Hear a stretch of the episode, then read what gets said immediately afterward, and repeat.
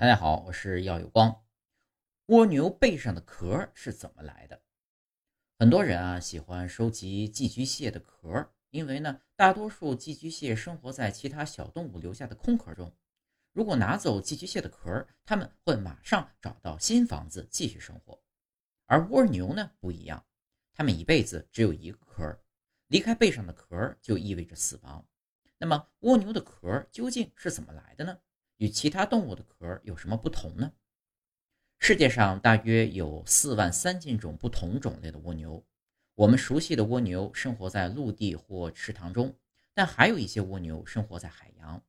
一些蜗牛通过正常交配进行繁殖，还有一些则是雌雄同体。它们呢都有一个共同点，都从蛋中孵化出来。一般来说，蜗牛蛋会下在疏松的土壤或固定在岩石中。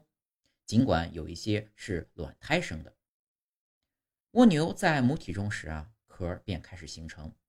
外套膜是蜗牛等软体动物所拥有的重要器官，它的功能是合成背上的壳。碳酸钙是蜗牛壳的主要组成成分，因此，为了构建贝壳，外套膜会产生电流，有助于将钙离子转移到壳中。在蜗牛孵化前。蜗牛宝宝会长出一个原始的圆锥形壳。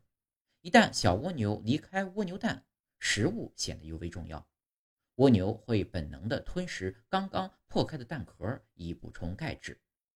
各年龄的蜗牛都需要继续食用富含钙的食物，这也是软体动物被认为是害虫的原因之一。菠菜、西兰花、萝卜都富含钙质，可能会成为食物的主要来源。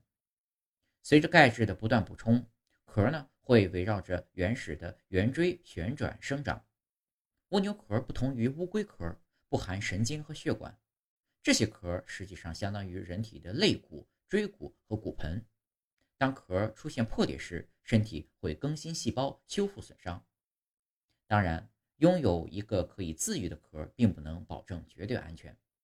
许多鸟类喜欢吃蜗牛，就是因为蜗牛壳中含有大量的钙。有一种深海中的蜗牛的贝壳中啊含有铁硫化物，显示出奇怪的金属外观，以便迷惑敌人。